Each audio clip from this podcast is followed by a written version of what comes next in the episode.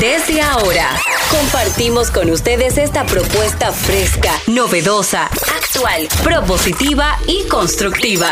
El programa donde la radio y las redes sociales se unen para darte la información más completa y diversa. Bienvenidos al mediodía con Mariotti y compañía. Al mediodía, al mediodía, al mediodía con Mariotti y compañía. Al mediodía, al mediodía, al mediodía con Mariotti y compañía. Si tú quieres disfrutar de foros alternativos y de tuiteros rankeados, este programa es tu amigo. Tu revista meridiana para el talento una vía, para radio y redes variadas y con la canción del día. Al mediodía. Hola, hola, hola, hola, hola, saludos, mediodía, ¿cómo están ustedes? Señor Mediodía, mi abrazo, que el sol nos cante con sus rayos y nos vista la vida, sí señor, sí señor, así mismo, vivamos la vida, busquemos siempre al Señor Sol, al Don Sol. Aquí estamos, al mediodía con Mariotti y compañía. Somos diversidad divertida, somos información sin sufrición, somos redes y radio, somos radio responsable, responsable, sin la S, responsable. Y recuerden que ustedes nos escuchan en su radio, en su vehículo o en algún artefacto en sus casas. Nos pueden escuchar en un radio en sus casas, un radito rumba 98.5 FM.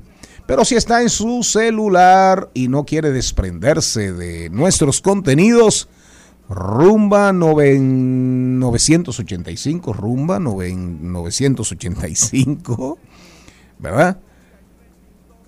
fm.com.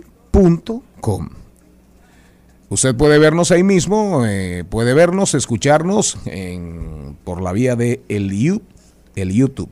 Y próximamente estaremos en toda la provincia de la Altagracia, Mambo 94, 94.3 FM, Bávaro, Punta Cana, toda esa zona.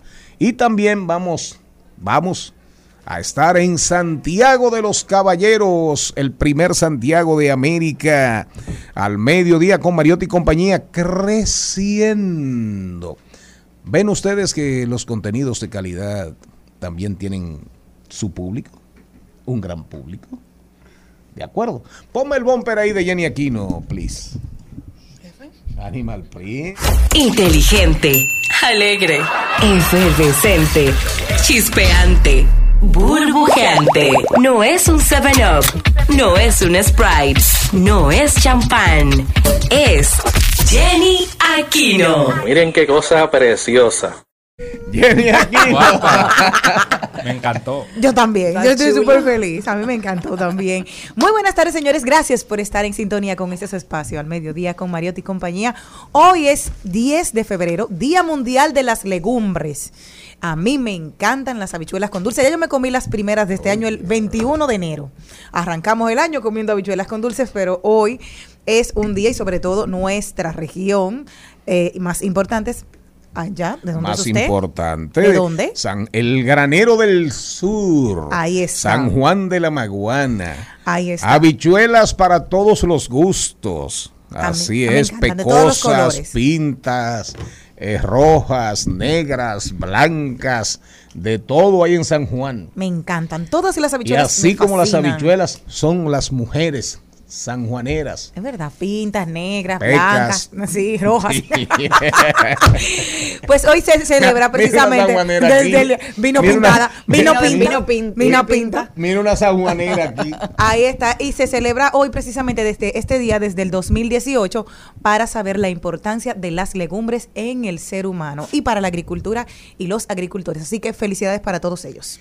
Sí, gracias Jenny. Ponme el bumper ahí de Celine Méndez, que acaba de llegar aquí, Animal Print. Así parece una, una pantera, una gueparda. Eh, a propósito de eso, nunca cometan el error de decir que el león o el tigre, el tigre, el más grande de, el más grande de los felinos. No son felinos. Son felines del, rey, del, del reino de la, ¿cómo se llama? De la especie, de la especie de los felines, porque tiene que ver con las garras, tiene que ver si esconden las garras, si no esconden las garras. Prácticamente en la, de todos esos animales ah, eh, está el tema de las panteras, ¿de acuerdo? Entonces, No, posiblemente el único que, que cae en el ámbito de los felinos, más o menos en la línea de los gatos, Sí. son que, son que.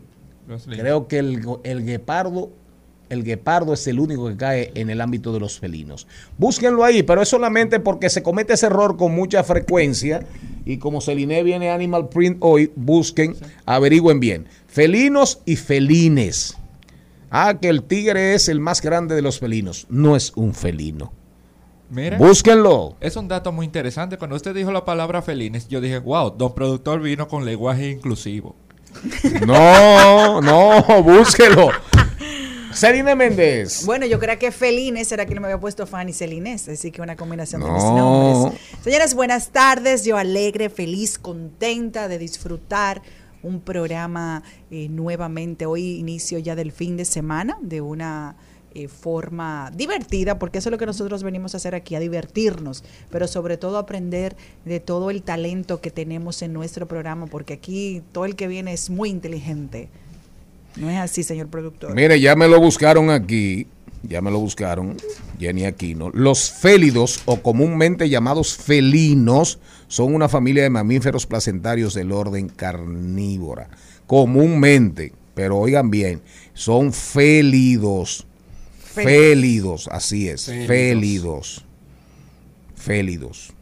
Averigüen bien. Y ahí están los felinae, los panterinae. O sea, son varias, son varias. A excepción de los guepardos, todos los félidos pueden retraer las uñas de sus garras dentro de una vaina protectora mientras no las usan. Aprendan. Bueno, y en la Entonces, pero, ¿y los clasificación está el gato, carracal, leopardo, está el león, pero el gato carracal, cerval, que, eh, linces esos y son tigre. feli- esos son félidos más pequeños. Exactamente. Más pequeñitos, el ga- pe- No, eh, más, pequeñitos, el gato montés. Puma. eh, Claro, Guepardo, el puma, el el puma guepardo, americano, el, eh, pero el guepardo, el guepardo tiene, no guarda las uñas, las tiene siempre afuera. No las llama? guarda en una cápsula. ¿Y el caso del lince? El lince creo que es de, es de los félidos. Sí, sí, sí, es felidos. Y también aquí hay Es- uno que se llama ellos una agachan Félix las Margarita. uñas. Mira qué bonita, Félix Margarita. Mira qué linda, qué tierna, Sí. ay, qué tierna. El gato siempre anda con las uñas Y afuera. pantera también. Hace así, pero no, no tiene la cápsula para guardar las uñas adentro, Oh. en las almohadas. Ya, ¿entendió? Ahí tiene sentido porque el personaje de los X-Men, cuando lo traducen, es guepardo, porque las guarda, las uñas. Mire, Algo nuevo. léanse, siempre recomendamos, siempre recomendamos un artículo comenzando el programa, sobre todo cuando viene don, produ- don productor y don conductor. Búsquense en el diario libre de hoy, Aníbal de Castro está muy entretenido. En su columna se llama A decir cosas. Es el, la, la, la sección del diario libre que se llama Tiempo Libre. ¿verdad? Dice Aníbal, él está muy entretenido haciéndole preguntas a, a ¿cómo se llama? A, a ChatGPT, a los chatbox que, que, que han presentado eh, grandes avances. Acaba de salir, acaba de salir el de el bar de, de Google, que tuvo unas fallas en su primer día en el, en el lanzamiento y eso significó una pérdida, solamente esa falla, porque son eventos grandísimos, esa falla significó una pérdida fluctuante entre un 8 y un 10% del valor de las acciones de Google. En la guerra por la inteligencia artificial, que ya es guerra, ya sí es guerra, que están Tencent en China, eh, como decíamos en estos días. ChatGPT. eh, no, no, pero ChatGPT eh, eh, es parte de una compañía donde están Microsoft y otros. Entonces, eh, asimismo como hay una guerra de microprocesadores que están grandes empresas, ahí está Intel, la grande de Taiwán con el tema de los microconductores que hoy en día ya hay hasta toda una literatura que plantea el chip war, la guerra de los chips. La compañía más grande del mundo es taiwanesa. Bueno, sabíamos que había una guerra de los chips que se agudizó con la pandemia, porque la pandemia, primero, las fábricas cerraron y en la medida que se ha desatado esta guerra por la supremacía en el ámbito geopolítico, en el ámbito geoestratégico, hay una guerra por los chips. Hay una gran demanda de chips. ¿De acuerdo? Y en esa guerra está China, Taiwán, Japón, Holanda, Europa, en fin. Bueno, ahora hay una guerra real en el tema de la inteligencia artificial. Real. Bueno, Google, que ha hecho una inversión enorme para no quedarse detrás de detrás de, de, de Microsoft y de Bill Gates y de las, de las empresas chinas, Google lanzó BART. BART, con D al final, el chatbot de inteligencia artificial de Google, pero se equivocó en una demostración pública.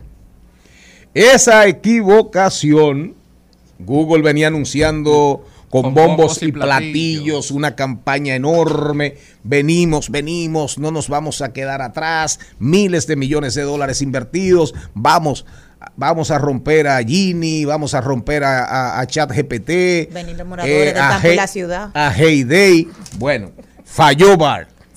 Falló Bart en público. Bueno, eso representó una pérdida, oiga bien, de aproximadamente 100 mil millones de dólares para, para, para Google. No son míos y me duelen. De un 8 a un 10%. Oigan bien.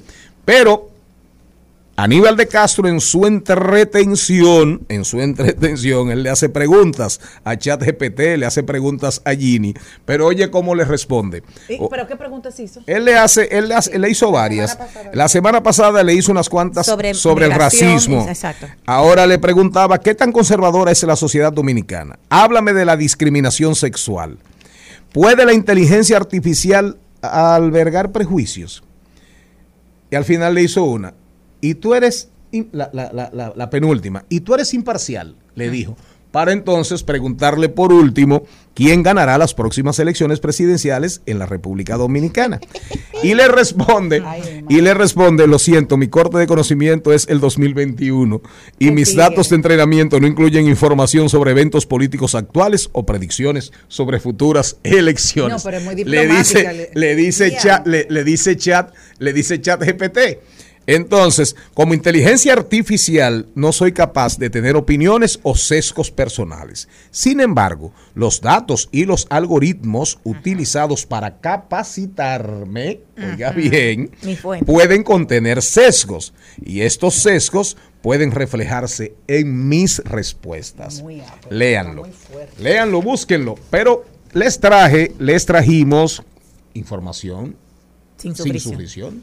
Diversidad divertida, contenidos de calidad. Este es un programa muy diferente a todo lo que hay al mediodía, en el menú del mediodía. Ah, pero usted tiene- aquí tenemos la Wikipedia viviendo. Oye. Claro. Oigan lo que dice, oigan lo que dice John Shulhan en No Cosas, Quiebras del Mundo de hoy. Sobre la inteligencia artificial. En un nivel más profundo, el pensamiento es un proceso resueltamente analógico. El pensamiento humano. Antes de captar el mundo en conceptos, se ve apresado, incluso afectado por. Lo afectivo es esencial para el pensamiento humano, lo afectivo. La primera afectación del pensamiento es la carne de gallina. La inteligencia artificial puede pensar porque no se le pone la carne de Es gallina. decir, los sentimientos es lo que nos mata. Le falta la dimensión analógica, la emoción que los datos y la información no pueden comportar. Genial, John Chulhan. Wow. Compartimos con ustedes Rod Stewart o Rod, ¿cómo se pronuncia? Stewart o Stewart. Stewart. Stewart. Rod Stewart eh, tiene como 80 años de edad, que bueno, está durísimo. Rod, eh, activo en la tarima, va a estar con nosotros en Altos de Chabón mañana. Vamos a compartir con ustedes antes de entrar en el, en el, en la lectura del contenido de hoy, con la canción La mandolina del viento, Mandolin Wind, Rod Stewart. When the rain came, I thought you'd leave. Cause I knew how much you you love the sun. But you chose to stay, stay and keep me warm. Through the darkest nights I've ever known. Sí, señor. ¿Usted tiene alguna canción favorita de Rod Stewart? No. Eh, la primera canción con la que yo me identifiqué, sin hablar ni siquiera inglés, pero la música tiene esa magia que llega a todo, llega al alma, a todos los corazones, no importa Si en qué idioma, no lo que dice, no eso es importa. Eh, creo que se llamaba Maggie May, algo así, que era sobre un despecho. Búscala ahí, creo que se llamaba Maggie May, algo así. Eh, busca Maggie para que me la tengas en- ahí en stand-by. Pero el contenido de hoy comenzamos con el segmento por los pasillos del Congreso con Félix Nova y Ciano. Arte y cultura con Jesús Sosa. Estamos en tiempo de carnaval. Y en tiempo, bueno, el carnaval de La Vega, ahí un conflicto que no sabemos dónde, dónde eso va a ir a parar. Ya están hasta de justicia. Todo por el tema, todo por un tema de exclusividad de productos, todo por el tema de la cerveza. La cerveza, la cerveza, cántelo. Se me sube A la cabeza. Se me suben a la cabeza. Bueno, pero si ya empezó a dar dolor de cabeza, porque le está afectando? Diomedes. Cuando tú ignoras algo es porque no te importa. Diomedes y el grupo mío. Esa canción, La Cerveza. Jenny Aquino nos trae hoy buenas vidas, buenas vibras. Hoy Cerquita. vamos a rendir homenaje, vamos a reconocer el trabajo de unos grandes artesanos de la República Dominicana, los hermanos Guillén. Hoy, en gestión y capacitación, viene Josefina González. Formas modernas de reclutamiento. Ya lo análogo no existe, salvo el pensamiento, como dice John Chulhan, ¿verdad? Porque tampoco pretendamos que lo análogo no existe, no es verdad, Josefina González. Si no, pregúntale a John Shulhan. Vamos a rodar por el entretenimiento. Si aparece la productora, la señorita de este programa que parece que se, que se perdió hablando con Chat GPT. Salud y bienestar, la doctora Marlene Fernández viene a hablarnos febrero, mes del corazón. Vamos a combatir las enfermedades cardíacas.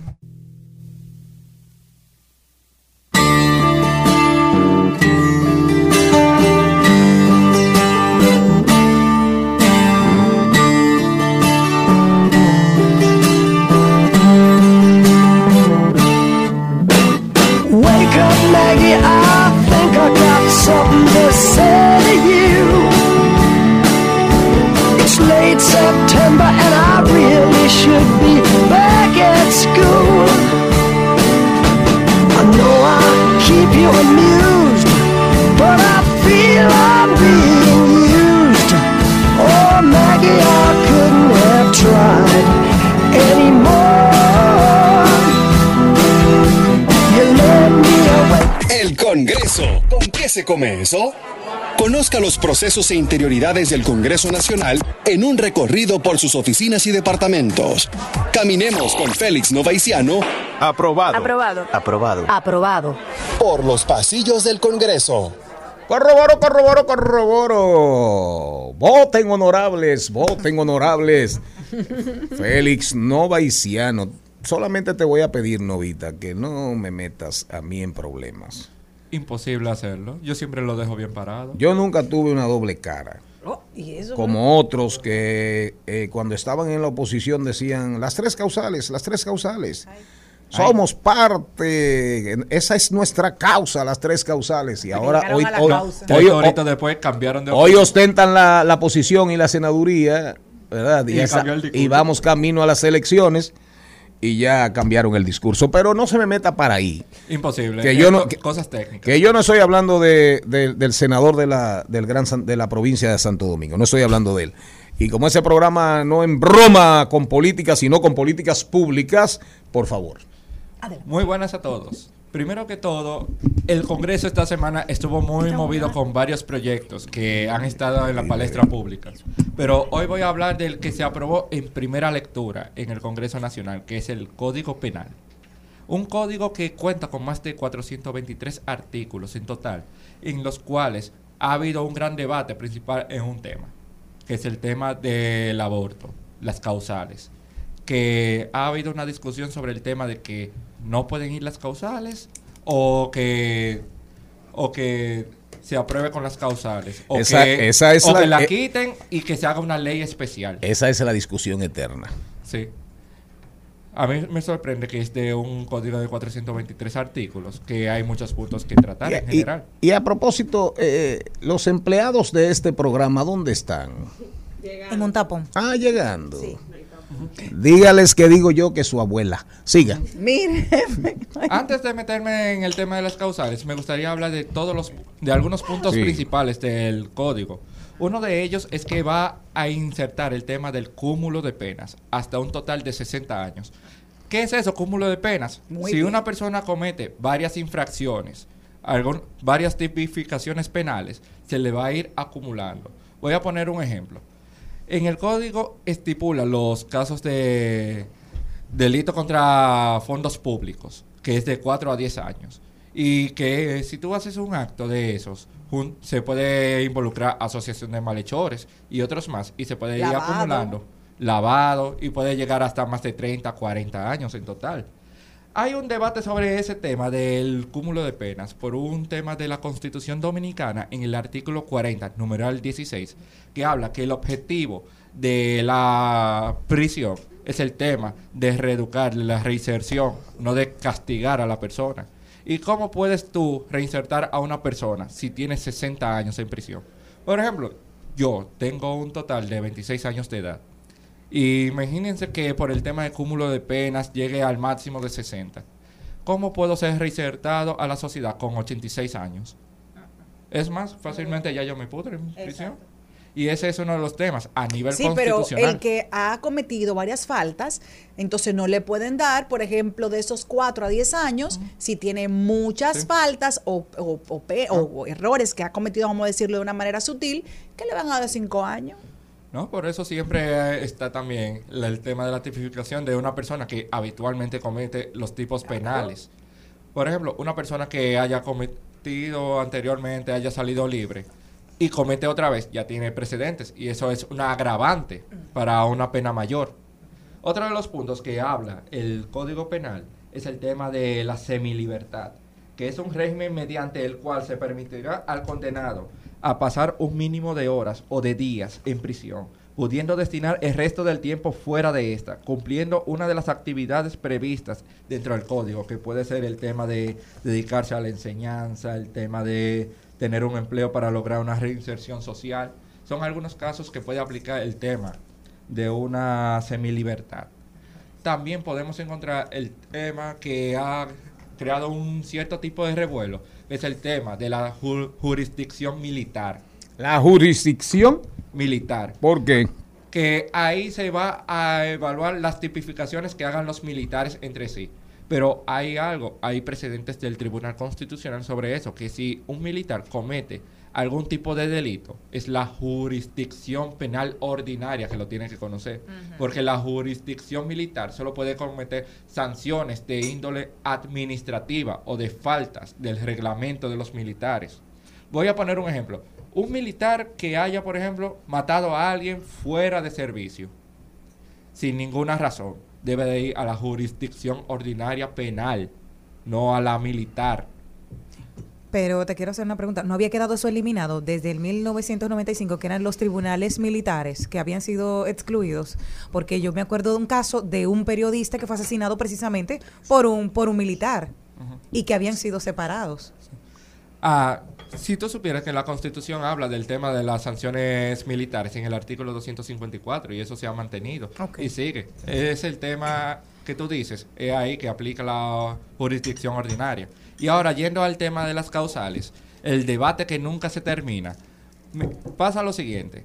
Hay personas que, principalmente, que su punto de vista en contra de las causales es por un tema religioso que eso es algo que siempre va a estar ocurriendo, más en un país totalmente creyente, para decirlo así.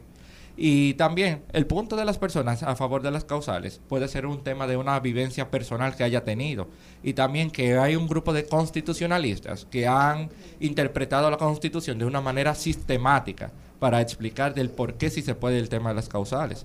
Incluso cuando se había aprobado en el año 2014 un código penal que fue declarado inconstitucional, tenía el tema de las causales, que al final fue declarado todo ese código penal de la ley 550-14 fue declarada inconstitucional por un tema de que se violentó el procedimiento legislativo para la aprobación. Y el caso de las violaciones dentro de los matrimonios, que era otro de los temas que tuvieron ahí también. ¿No? ¿Qué quedó? Porque hubo varias Sí. discusiones con eso. ¿no? Ese tema, lo, hubo correcciones al final sobre eso, que incluso querían poner un momento, cuando pasó eso de las violaciones del matrimonio, de que el régimen de semilibertad podría aplicarse a esas personas, pero después de esa discusión que hubo, se tuvo que cambiar. ¿Qué más? ¿Qué más? ¿Qué más? ¿Qué más? No, que Asu- asuma con vehemencia la causa de su presencia en este programa. Hable ahora o calle para siempre. Su opinión. Mi opinión, siempre con el Código Penal ha pasado lo mismo. Es como un círculo vicioso de que se deposita la iniciativa. Se va a debatir siempre el tema de las causales. Dicen que lo van a quitar, tres doritos después lo ponen otra vez. Después sucede, no, después sucede que hay prote- eso, repite lo que me Tre- Tres doritos después. Publicidad gratuita. No me pagan, pero ok. Repita eso. Repita eso. Tres doritos después. tres doritos después.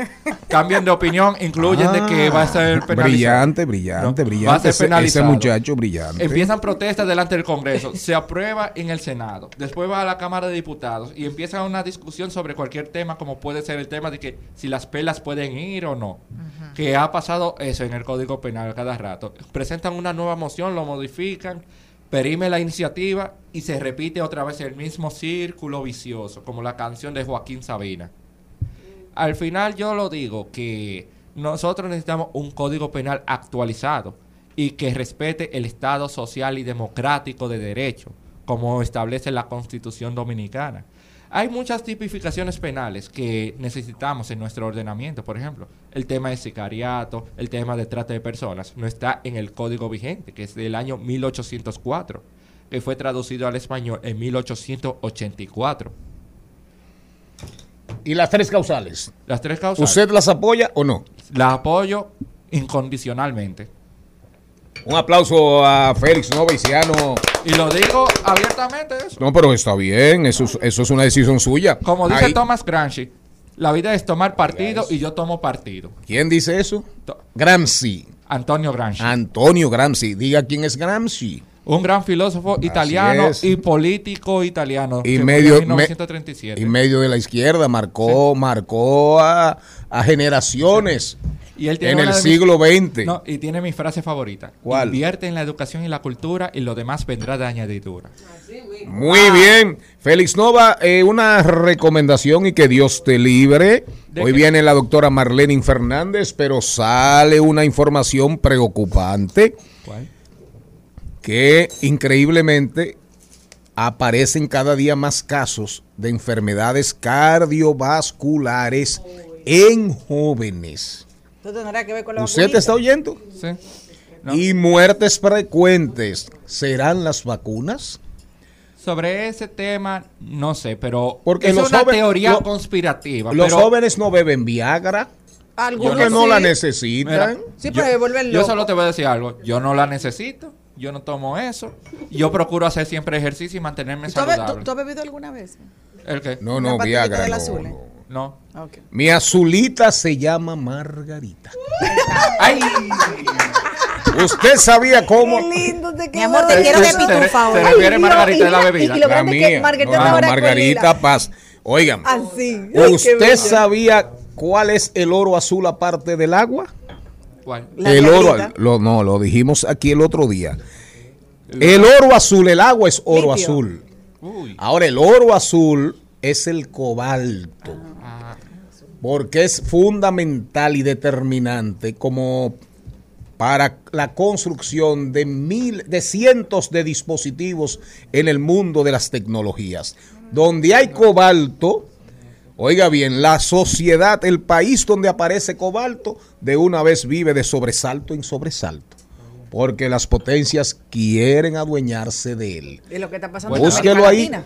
El cobalto, el cobalto, lo que está pasando en Bolivia, lo que está pasando en el Congo, que se ha descubierto que tienen el 55% de las reservas de cobalto. ¿Y el litio dónde lo deja? Es, es que el litio es parte de las tierras de las tierras raras. Ah, ya. La- los minerales, las tierras raras son como 17, 18, 19. Los productores. Pero el cobalto es el oro azul junto con el agua.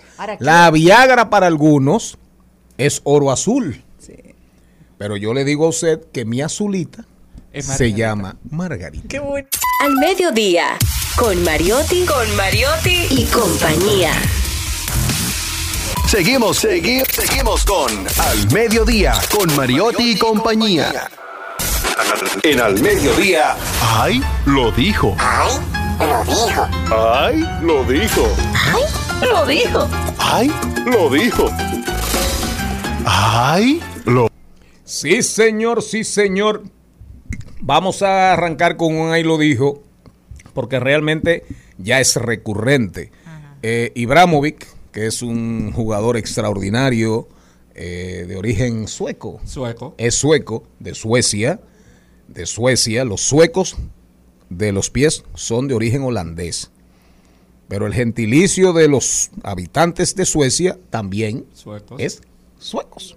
Bueno, Ibramovic con frecuencia dice cosas, eh, dice cosas, pero realmente la que dijo ahora, la que dijo a- creo que ayer o antes de ayer, Ibramovic que pasó por el club, el Fútbol Club Barcelona, un jugador que ha ganado todo el dinero del mundo, realmente un excelentísimo Y un gran atleta. superbo atleta, pero se pasa. Por eso decíamos ayer o antes de ayer, en los días, en uno de estos días que vinimos al programa, que el peor enemigo de uno es el ego. Es el ego. El ego acaba y destruye personas. Oigan lo que dijo ese señor. Sigo siendo Dios. Sigo siendo el número uno. Acaba de decir Zlatan Ibrahimovic con 41 años de edad. Qué lindo. Por eso es que ¿Sigo? después tú ves que se explota. 41 años de edad. No, pero ese lo dijo él hace como dos semanas. No, no, busca el que, el que dijo ayer o No, antes de ayer en esa fue- misma no, línea. fue, a- fue ayer. No, no, pero fue más largo. Nueve fe- Fue más Espera. largo. Fue más largo. Era- Búscalo. espérate eso que- mismo que parece. a ver. Sí, él, él- no, él dijo ese hace un tiempo, pero él... No, él- pero él siempre hace un lo- día. no, Esa- esa es eso la que fue está ah, diciendo. él lo volvió a repetir. Claro, porque No. el- todos los Y diarios internacionales no. se refieren a Y eso. también habló sobre el tema de las críticas. Las críticas, si no las recibes, es que no estás en la cima. Me han criticado durante 25 Ese. años porque soy el número uno. Me he acostumbrado. Es como echar gasolina al fuego. Eso sí, añade que mi reaparición no tiene que ser por caridad. Si voy a jugar, tiene que dar resultados.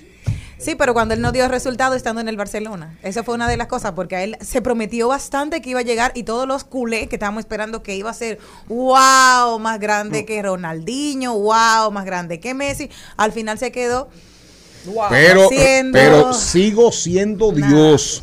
Sí. Sigo Sí, siendo claro. el rey. Ni Vicente en Fernández. su, caca, en su cabeza de caca. Ni Vicente Fernández le gana a Ibramovic. Pero bueno, si él se lo la quiere salud creer. mental, señores, la salud No. mental. Diría Jaime David Bueno. Fernández Mirabal, no le, no le haga caso, no le haga caso. No le hagan caso, salud mental, salud mental. ¿Quién más dijo algo? Sofía Loren, me encanta ahora. Esa que dijo ahí, me encanta. Sofía Loren está viva. Pero sí, claro, claro. Ella, vamos a mandarle. Ella siempre escucha el programa a través de Spotify, o sea que ella está siempre activa. Ella habla español. Así que sí, ella entiende todo, ella le encanta todo. Entonces me dijo lo siguiente, una frase que me ha encantado. Hay personas que cuando por fin se van de tu vida te regalan un gran alivio parecido al de apagar la campana extractora de la cocina. Y ese momento es maravilloso. ¿Cómo fue? ¿Qué dijo esa señora? Ay, me encanta. Tú sabes cómo se llamó el marido de ella de prácticamente toda su vida, ¿verdad? No, cuénteme.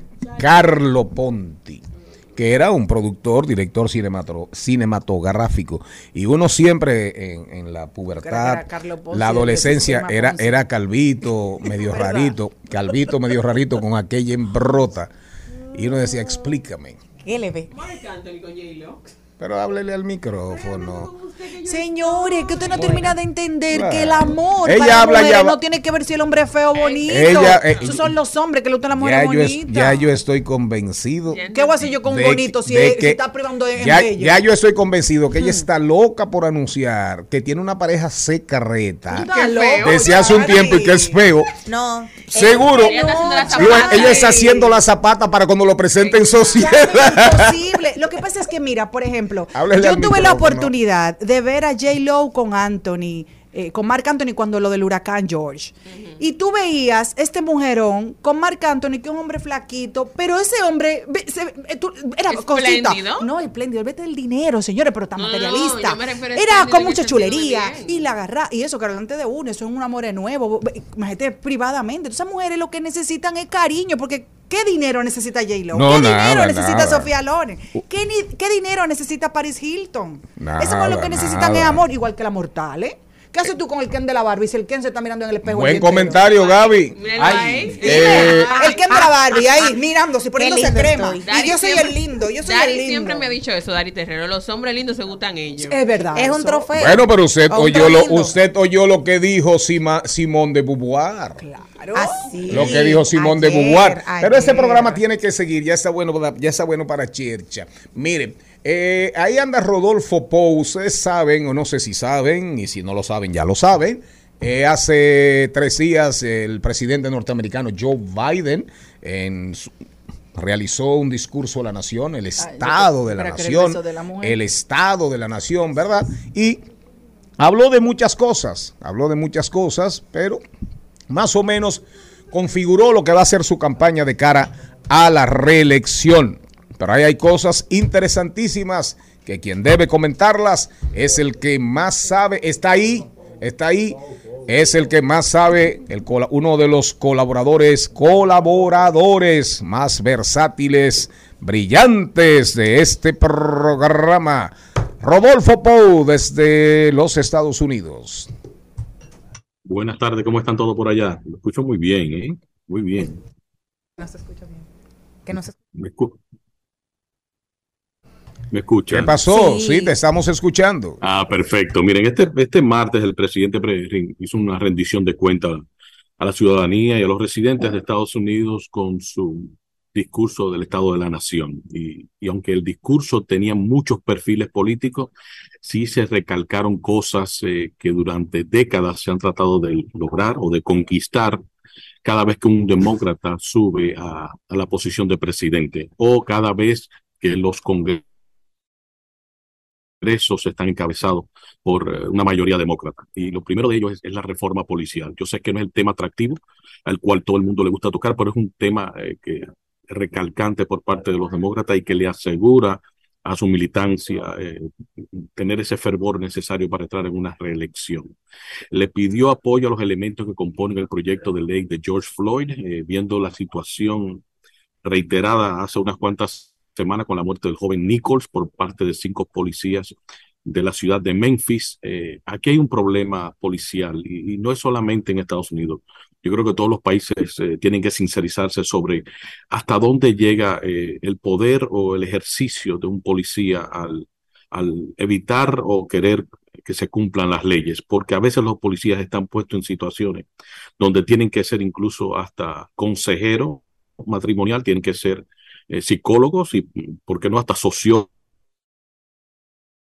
Y, en verdad ellos solamente están para proteger a la ciudadanía y asegurarse que, la, que, ciertas leyes no sean violentadas, pero se han puesto con el tiempo, le hemos ido agregando tantas responsabilidades que a veces, ni no estoy, no estoy eh, excluyendo de ningún tipo de culpa a los policías esto que, que abatieron con el joven Nichols, sino es un asunto que hay que comenzar a revisar y creo que no solamente se limita a Estados Unidos. De igual forma habló de la importancia de la prohibición de las armas de asalto, de las semiautomáticas y las automáticas. En Estados Unidos mueren más personas que en cualquier otra nación per cápita y por unidad también. En Estados Unidos somos 330 millones, 340 millones de habitantes. Y si yo le digo a ustedes que hay más de 450 millones de armas de fuego en las casas, eh, se sorprenderían. Es una industria y es una industria que también posee un gran poder político y sobre todo en el Partido Republicano. Aquí, a pesar de que la nación quiere que se hagan eh, eh, si se quieren, chequeos de, de background, es decir, de, de revisar la, la posibilidad de una persona poder comprar un arma y ser responsable a ella. A pesar de que el 90% de la población quiere eso, los republicanos insisten en que no. Y todos, es- si se quiere, en cierta forma, se cubren sobre la segunda enmienda de la Constitución, la que le permite el libre porte de armas. Por aquí hay que entender que las, las constituciones, eh, al igual que cualquier pieza legislativa, ahorita que estaban hablando un poco de, del Código Penal de República Dominicana, que es original del 1804 y traducido en 1884, hay que, hay que entender que las piezas legislativas evolucionan y lo que algo significaba hace 200 años, hoy día no significa lo mismo. Y por eso hay que interpretarla no como al pie de la letra, sino en torno al contexto de, ese texto. Y en aquel entonces, cuando salió la segunda enmienda eh, de los Estados Unidos, era porque no había protección policial y tú, vivías en un campo,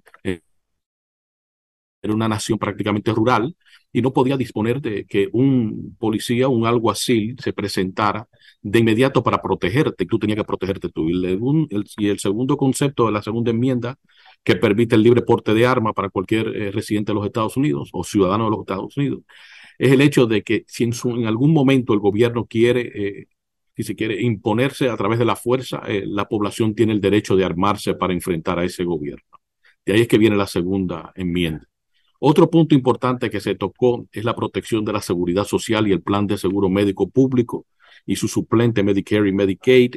Es algo que los demócratas siempre han insistido en permanecer y fortalecer. Son parte de la conquista del presidente Roosevelt cuando pres- presentó el nuevo pacto en el año eh, después de la eh, en el año 1922 y eh, hasta el día de hoy los demócratas siempre han sido fieles a ese programa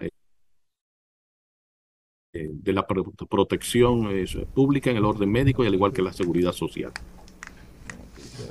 Pou, Rodolfo, buenas tardes. Hay otros elementos. Ajá. Ah, Sí, sí. No. Adelante. Rodolfo, se te está elementos. cortando. Sí. ¿Crecías que había otros elementos? No, no, que habían otros elementos importantes de esa presentación y es que se habló también de que la Reserva Federal ha estado ejercitando un plan de aterrizaje suave sobre lo que es eh, la inflación y parece ser que va a ser exitoso. Eh, aunque las, las cifras siguen eh, mostrando que aquí en Estados Unidos se está empleando cada vez más personas. En el último eh, mes se emplearon cerca de 500 mil personas. El, si quiere, el, el estar desempleado apenas representa un 3.7%, 3.8%, que es muy por debajo de lo que se prefiere tener en una, en una economía candente, pero sí parece que todas las líneas indican de que la recesión, si llega, va a llegar y se va a ir sin darnos cuenta. Gracias, Rodolfo. Lo importante es que entendamos una cosa. Cuando tú ves todos los pronósticos en Estados Unidos, el gobernador de la Reserva Federal General, el general, el gobernador general, hablaba, decía, tasas de interés posiblemente tengamos que subir. El de la Reserva Federal de Nueva York, más o menos, más o menos en la misma línea. Y dice ayer, dice ayer eh, Jamie Dimon o Dimon, qué sé yo, que es un Sí. consejero delegado de JP Morgan, de JP Morgan, y dice, eh, no declaremos victoria sobre el tema de la inflación. Es demasiado pronto. Y dijo Diamond, yo voy a apostar a que la Reserva Federal lleve los tipos de interés por encima del 5% si los precios siguen elevados. Oye lo que está diciendo. O sea, están en 5 puntos y pico. Lo que está planteando es que hay que subir las tasas Sí. a, ma- a- a más de 6. Así es. Eso es JP Morgan. Es. Pero fíjate tú lo que dice, fíjate tú, fíjate tú, que por un lado sí es verdad, sube el empleo, pero por un lado, Walt Disney, Walt Disney acaba de anunciar un recorte de 7 mil empleados. Es como un 4% de su plantilla. Entonces, eh, cantar victoria con todo y el crecimiento del empleo, 500 mil y pico de puestos eh, en estos días, un anuncio súper positivo, pero cantar victoria sobre el tema de la recesión es temprano, es temprano. No, no, y, totalmente de acuerdo contigo. Incluso, eh, y lo hace porque el presidente está en campaña, ya el presidente está en campaña y no tiene otro escenario nacional donde guarda la atención del público por dos horas. Es decir, este, este era el único escenario donde él puede emitir eso, eh, esa opinión. Y es una opinión que ahora todos sus secretarios están en, si quieren, los diferentes estados alrededor de Estados Unidos, eh, propagando, si se quiere, ese mensaje.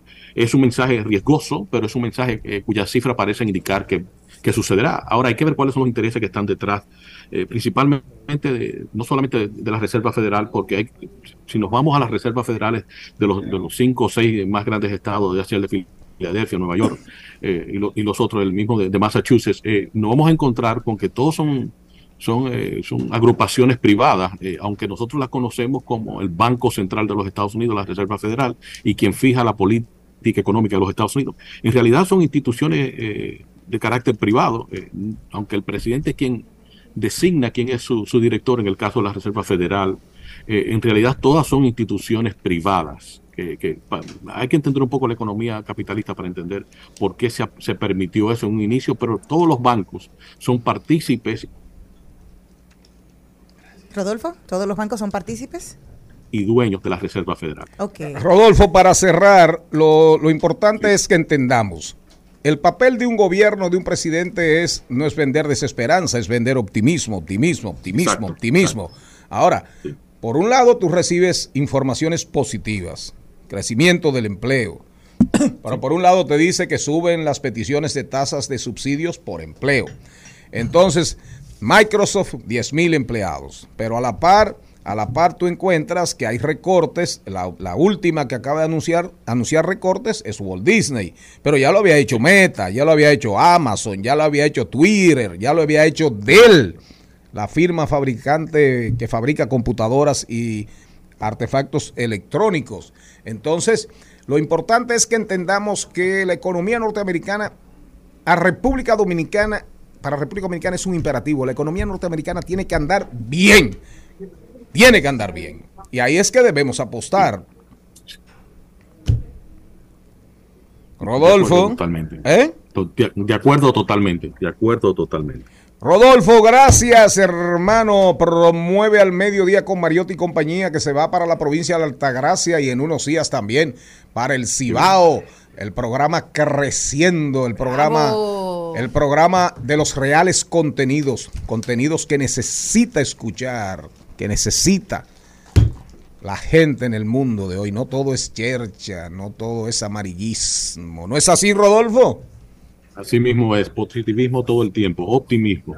Consíguenos una emisora en Miami. Eso es fácil. Para que allá en Miami aprendan cómo se hace radio en la República Dominicana. Rodolfo Pou, un abrazo. Abrazo magno. En Al Mediodía, con Mariotti y compañía, seguimos con Páginas para la Izquierda. A continuación, Páginas para la Izquierda.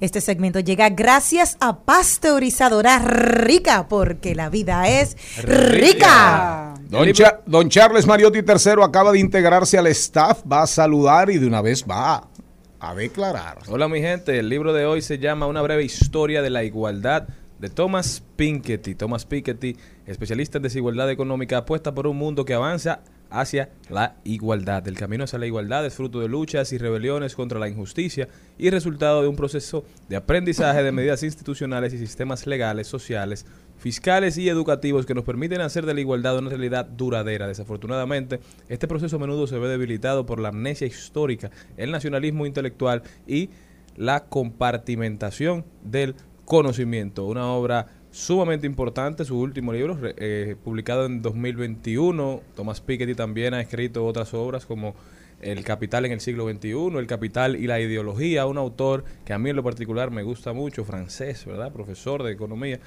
Y lo recomendamos porque es lectura necesaria en este mundo donde se ha de- evidenciado que crecimiento económico no es igual a igualdad, crecimiento económico no es igual a mejorar la calidad de vida de la gente. Entonces tenemos que enfocarnos en que se distribuya mejor la riqueza que se crea. Y un autor muy controversial, sobre todo el- los dos que versan de manera muy específica, así como muy directamente contra el capitalismo. Eh, Piketty prácticamente lo que plantea, prácticamente no, abiertamente lo que plantea es que el capitalismo el capitalismo se fue al caray. Y, y promueve, de hecho, la desaparición. La, la él, él plantea, él plantea cosas muy interesantes. Y ha sido, ha sido, fue disruptivo en muchos aspectos. Y le encanta la, contro- la controversia, no la niega, no le huye, no le huye. y es lectura, es lectura obligada. Lectura obligada. Porque en esta época la gente se pregunta cada vez más por qué estamos tan divididos, por qué esta sociedad y la sociedad del mundo cada vez se encuentran más en los extremos y no deciden encontrarse en el medio. Lo que pasa es, señores, que podemos habitar la misma ciudad y sin embargo tener vidas muy diferentes. Aquí y el egocentrismo, Domingo- que todo el mundo dice que yo soy Dios, que yo soy el mayor, que yo tengo, que yo soy el más. Así es. La salud mental. En el distrito, en el distrito nacional hay partes que parecen Europa, hay partes que parecen África subsahariana. Sí, sin dudas. ¿Con qué nos vamos? Diversidad divertida, información sin sufrición. El Al Mediodía dice presente. Dice presente el músculo y la mente. El músculo y la mente. Estamos en deportes. Don Carlo Mariotti, ¿cómo anda usted? Agitadas las aguas deportivas. El República Dominicana, Tigres del Licey van a las finales. Finalmente Venezuela se llevó a Colombia. Se llevó a Colombia y va a Venezuela contra República Dominicana. ¿Cuál es su pronóstico? Así mismo es. Buenas tardes, buenas tardes a todo el equipo, a toda la audiencia, que lo sepa el Caribe entero, que de pelota sabemos nosotros, ya que República Dominicana venció a México, le se logró vengar de esa victoria a principio de la Serie del Caribe de México frente a República Dominicana. Ahora llegamos a la final en el día de hoy a las siete y media de la tarde desde el Estadio Monumen- Monumental, una gran final en donde buscaremos gritar Dominicana campeón. Va a ser un partido bastante interesante ya que Venezuela ha demostrado ser el equipo más ofensivo de esta serie del Caribe, pero República Dominicana se ha ido acoplando poco a poco en lo que ha ido avanzando y luego de esa victoria de 8 a 3 frente a México vemos que los bates se han despertado y esperamos que hoy la veteranía del equipo logre que República Dominicana corone con esa corona número 22 de la serie del Caribe, mientras que siguiendo con el béisbol dominicano ya el Clásico Mundial viene y en el día de ayer se anunciaron todos los rosters oficiales para el Clásico Mundial. República Dominicana viene con tremendo roster, con tremendo trabuco, repleto de talento, repleto de bateadores y de, de defensa buenísima. Un infielder histórico tendrá República Dominicana, muchas combinaciones interesantes. Tenemos que los coaches son Ronnie Linares, Tony Díaz, Julio Borbón, Ramón Santiago, José Cano, Luis Ortiz, Frank Valdés, Wellington Cepeda y Manny García, mientras que los, los catchers serán Francisco Mejía y el Kraken Gary Sánchez. En el short tendremos a Willy Adames, Wander Franco y Jeremy Peña. En la primera base llega Vladimir Guerrero Jr., en la tercera, The Verge y Manny Machado. En la segunda tenemos al capitán Robinson Cano, Ketel Marte y Jan Segura. En los outfield tenemos al gerente general Nelson Cruz, el chino de Oscar Hernández, Eloy Jiménez, el J-Rock Show de Julio Rodríguez y Juan Soto Pacheco.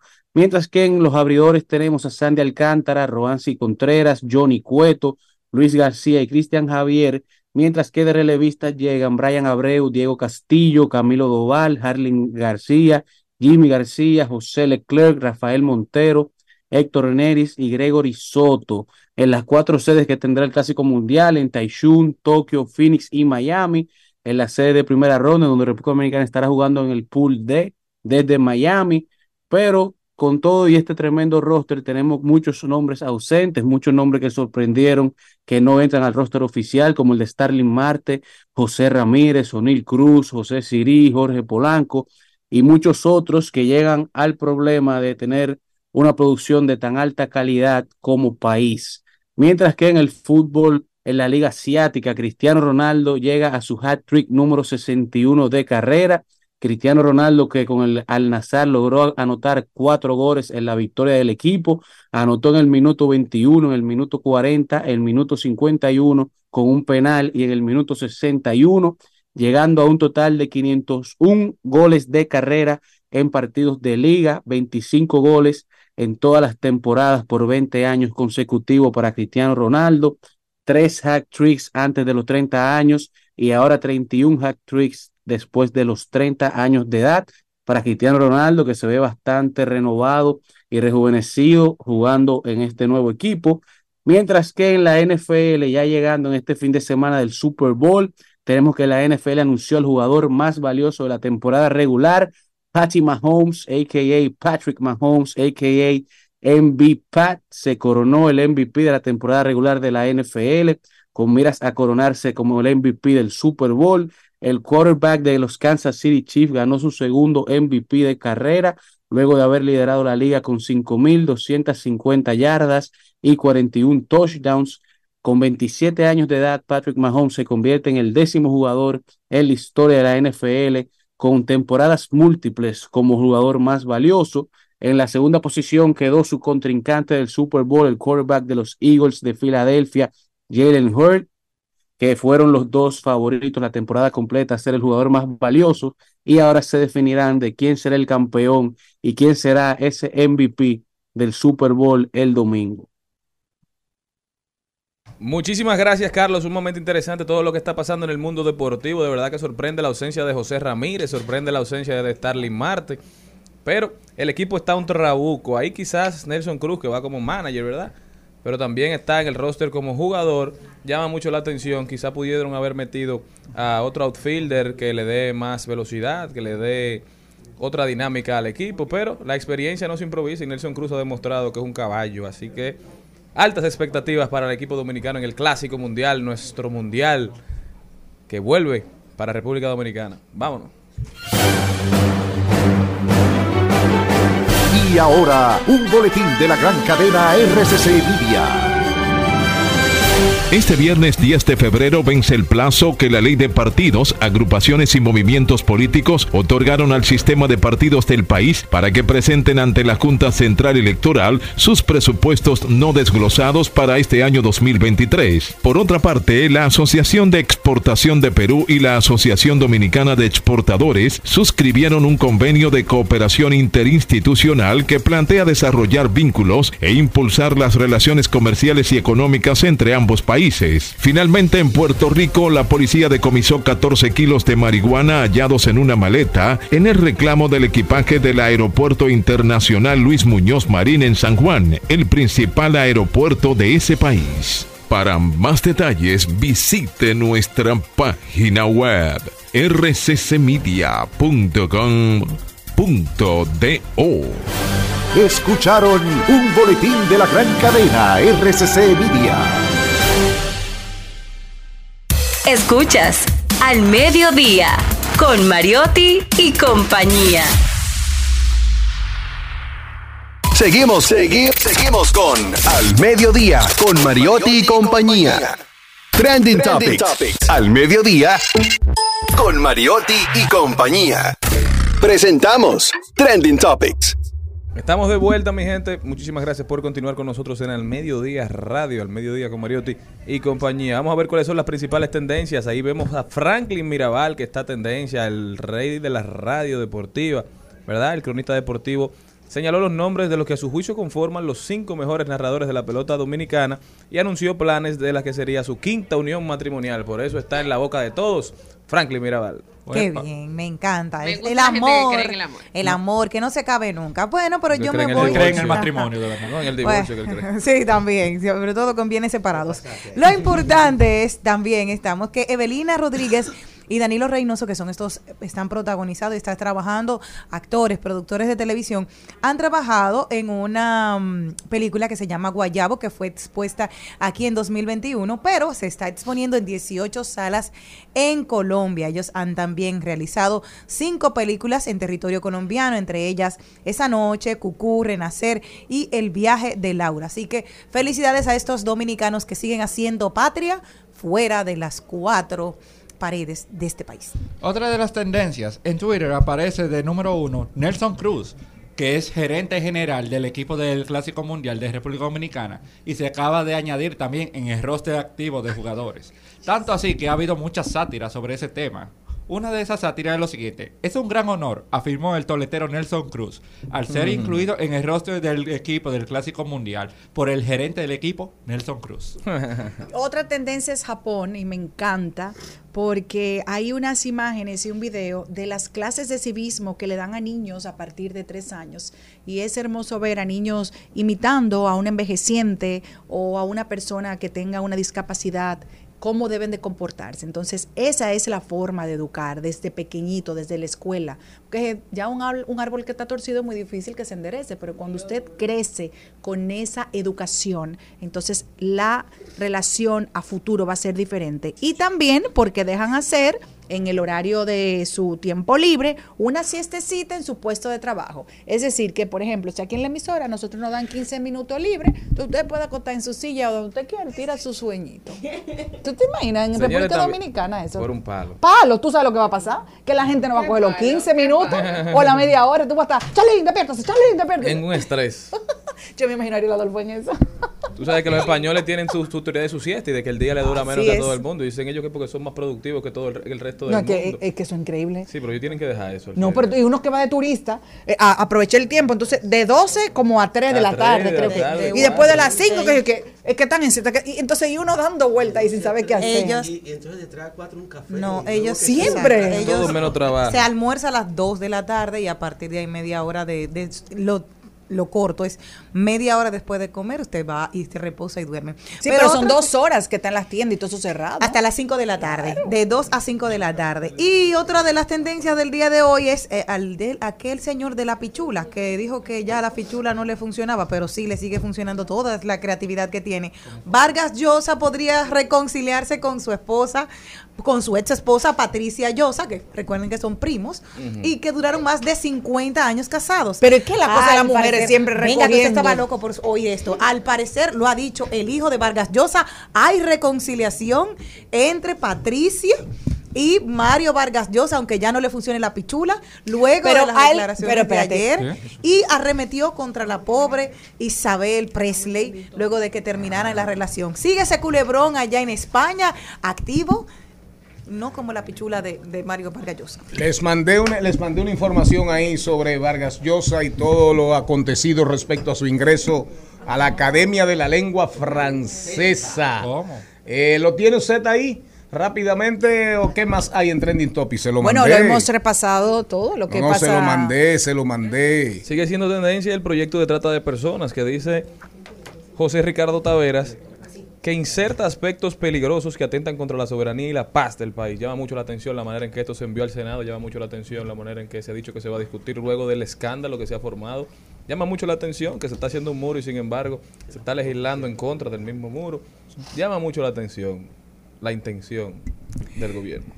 Respecto a Vargas Llosa, en el tema de la, eh, de la Academia de la Lengua Francesa, es el primer escritor, en la actualidad son 35, con cinco puestos libres, que ocupa un sillón sin haber escrito una obra en francés.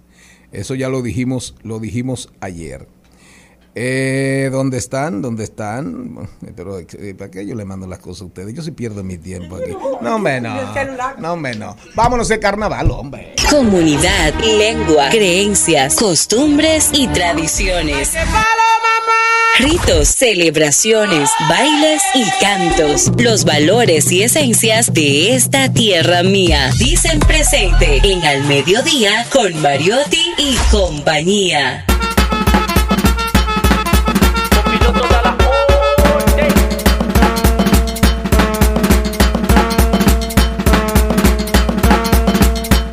Jesús Sosa, nunca pierdas tu tiempo con quien no se lo merece. Gracias. Hoy tú sabes lo que yo in- lo que yo trabajo en las noches, en las tardes, para enviar contenidos al staff de este programa de cosas interesantísimas. Yo lo ¿verdad? leo, don productor. Para que hasta parezcan que son cultos y cultas y actualizados. Y miren, me hacen quedar mal. No, te hacen- puede ser. No, te hacen caso. No te hacen caso. No te hacen caso. Vamos No. arriba que seguimos, hay mucho contenido hoy. Hoy vamos a hablar de gestión y capacitación. Hoy tenemos a Marlene Fernández. Hay muchas cosas aquí en el programa de hoy. Usted no dice que la productora está haciendo su trabajo. Bueno, ella... Pero ese no es su trabajo. Eh, la productora a veces, a veces con cierta frecuencia se va por el camino más fácil. Ay. Sí, pero, pero yo la defiendo a ella, pero ahora voy a hablar desde tu punto de vista. Desde, me voy a poner en tu silla porque también me toca muchas veces hacer eso. Ah. Ese no es tu trabajo. Exacto. Producir. Diga- diga- mirando No, y los ojos. feliz. Ese es su Feliz. trabajo. No me tienen que, que alardear.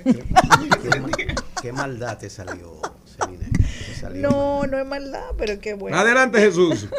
Bueno, buenas tardes. Pedir excusas porque tenía dos semanas ausente. Te extrañábamos. Vivir no es un oficio, pero en esta sociedad para poder vivir tenemos que hacer algunos oficios. Y muchos. Y El pluri. Mira, esa me gustó. me tuve que ausentar por, para hacer algunos oficios que me permitan Vivir. vivir y venir aquí también. Estamos en carnaval. Y el programa, el segmento de hoy lo vamos a dedicar como a un repaso, porque las próximas semanas le vamos a ir dedicando un segmento a cada región del país o algunos carnavales Ay, eh, importantes, chulo. un poquito para describirlo, su historia, su evolución y cómo van. El carnaval en la República Dominicana, lo digo en singular, para de una vez pasar a decir que en esta sociedad, gracias a nuestra diversidad cultural, tenemos que hablar de los carnavales dominicanos. Así es. Los carnavales dominicanos. El Gran Santo Domingo tiene su, su sello. Que a propósito me dicen que el de Moca iba creciendo, porque Moca es rica. Sí, va Tiene- creciendo, va creciendo. Pero me dicen que se suspendió, averíguate. Voy a- Pero adelante, para no interrumpirte. Pero Cuando me dicen va- que el cuando me Mocano, vaya- me dicen que el Mocano se interrumpió. Digo que lo, eh, lo suspendieron este año, no sé por qué. Cuando vaya al Cibao. Ojalá sea va- mentira. Vamos a tratar ese tema. Ojalá Voy- sea mentira. Voy a llamar a los amigos de Moca. Y hablamos de los carnavales dominicanos.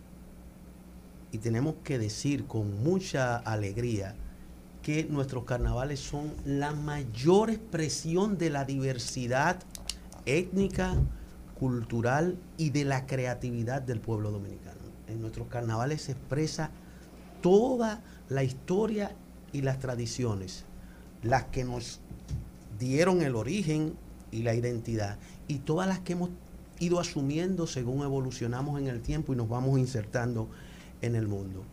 Curiosamente, el primer carnaval dominicano que se documenta llegó dos décadas después de llegar en la colonia Charlie, ya en, en 1520 se celebró la primera carnestolenda, fiesta, Ah, de, fiesta de la carne, o sea, que nosotros, nosotros somos eh, primados en, en- en muchísimas cosas.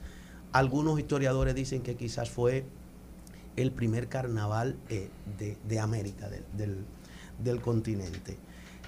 Con la evolución de nuestros carnavales, pasa algo. En principio eran unas fiestas de salón, pero la presión del pobrerío, como siempre, de los excluidos, los excluidos comenzaron a celebrar sus carnavales. Oiga, pero oiga la expresión, señor Mariotti, a propósito de Piketty. Claro. El pobrerío. Sí, sí, sí. Esa me la aprendí hoy. Sí, sí, sí. No, porque es así. El pobrerío. La- nuestras ciudades eran que campo con, con caminos eh, llenos de lodo y, y- y en, y en las orillas vivía el pobrerío, como, como, como en toda la historia de la humanidad. Y de españoles abusadores. Eh, Dígalo duro. Sí, es así la realidad. e- ese era el centro. Españoles abusadores. Amén. Sigue. Entonces, esa, esa, digamos, clase popular fue asumiendo sus fiestas de carnaval y lo fueron haciendo y le fueron imprimiendo qué? Su sello, pero que resulta que el sello popular siempre es superior al sello de la élite. Así Es es. así. Es más se- diverso. se goza más. Es más agresivo.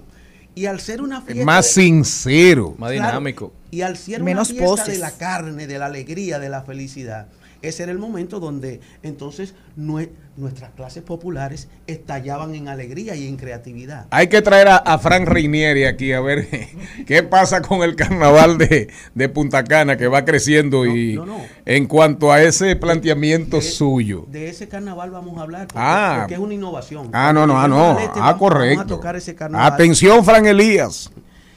Eh, sigo. Sí, sí, siga, siga. para el este. Entonces, ¿qué pasa con nuestros carnavales?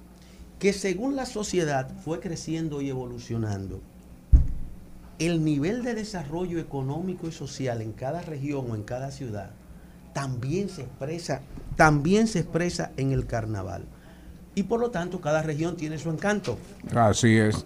en el sur. San Cristóbal tiene un carnaval interesantísimo y cuando lo abordemos es uno de los que tiene un origen popular y político más interesante porque es producto de una iniciativa de grupos po- populares culturales de la resistencia en los años 70.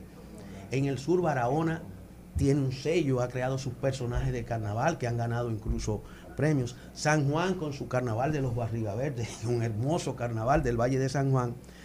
Cabral con los cachúas.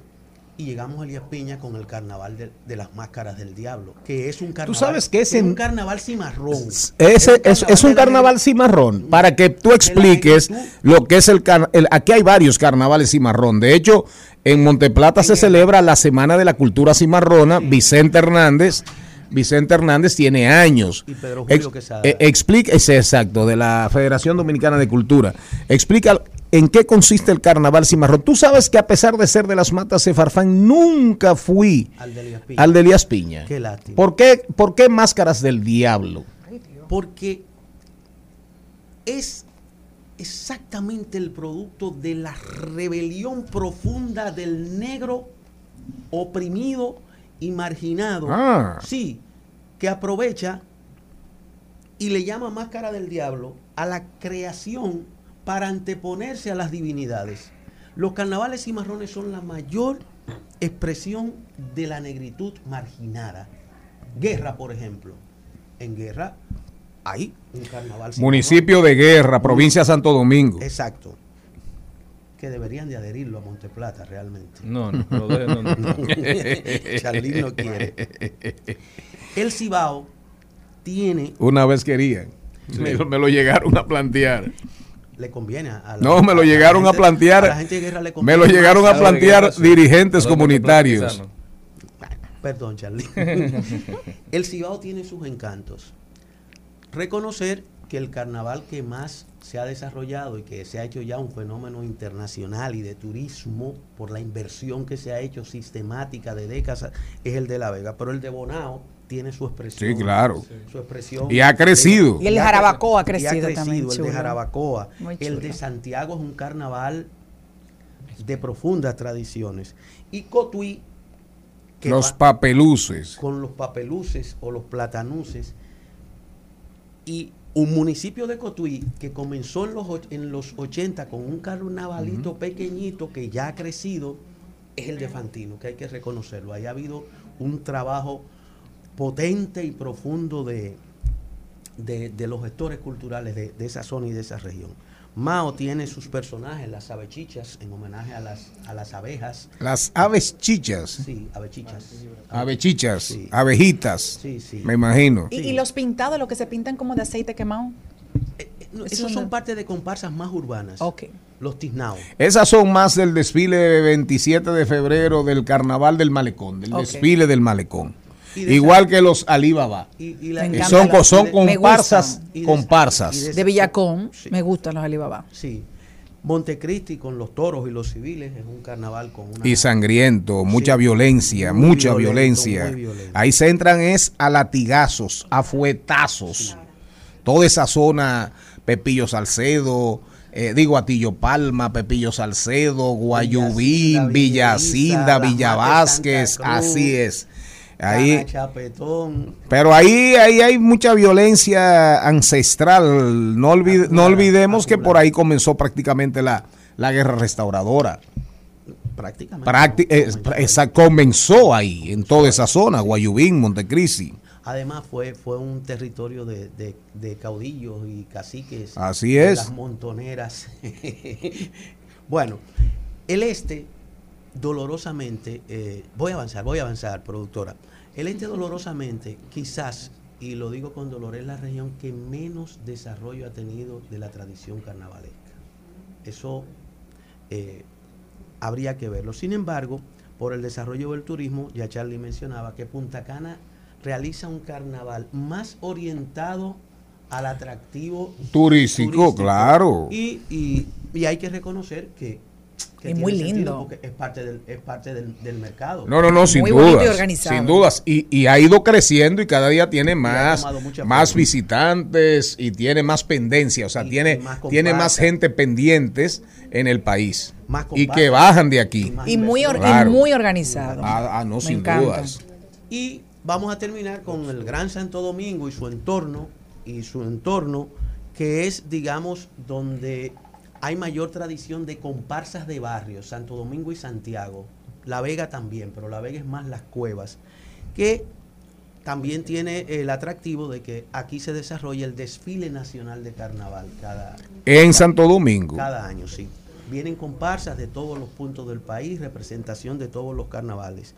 Y no quiero terminar esta parte del segmento hablando de carnaval, que diciéndoles que hoy es el Día Internacional del Folclore y queremos en este segmento reconocer, como lo hemos hecho otras veces, a todos los cultores y cultoras de nuestras tradiciones.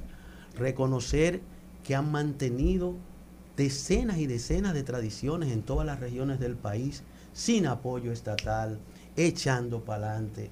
Antes se hacían rifas, hasta giras. Así es. Para mantener una tradición. Y en este día reconocer a todas y todas esas personas que desde el más simple artesano que hace una, un- una cajita decorada, eh, un- un- una pintura típica, popular, hasta lo, lo- digamos lo- los cultores de, de la música, la danza, Así la- es. la pintura, la artesanía. Jesús Sosa, ¿qué más? No, reconocer eso en el Día Internacional. A todos los semana- folcloristas, especialmente dominicanos y dominicanas. Nereida Rodríguez, Roldán Mármol, eh, Dagoberto Tejeda, claro. Eh, el hermano Carlos Andújar. A toda esa gente, nuestro abrazo. Comunidad, ojalá. Bueno, seguimos en comunidad, ojalá, en la cotidianidad de la vida. Esa comunidad le pedimos que nos sigan, que nos, que nos apoyen. Es la, mi comunidad. Una de las mejores comunidades digitales del país. Se agradece. Ahí se aprende, comunidad, ojalá. Y decir que es una comunidad real, porque es un esfuerzo colectivo y voluntario. Así es. Vivi- vivimos de donaciones con mucha honra. Y sin chantajear a nadie. Nosotros, después de este recorrido por los carnavales dominicanos, ahora nosotros vamos a rodar por el entretenimiento en la República Dominicana.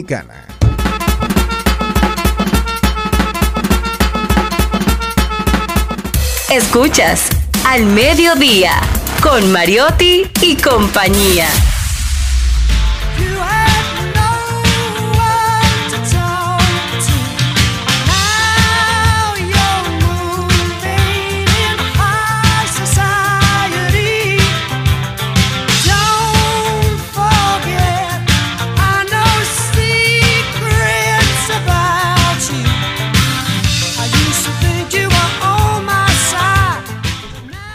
¿Qué tenemos? Empieza, Charlene. Con el, El de lunes Richie. 13 vamos todos a ver a Richie Oriacho. Que real. especial Vamos todos. En Mercedes 313 y martes 14 de febrero en Santiago de los, de los Caballeros. Lunes 13, show especial, ya saben. Bueno, recuerde también que nosotros tenemos nuestra cena pro Jenny, mentira, la cena de San Valentín, que será el ganador. ¿Cuándo es que vamos a hacer el concurso?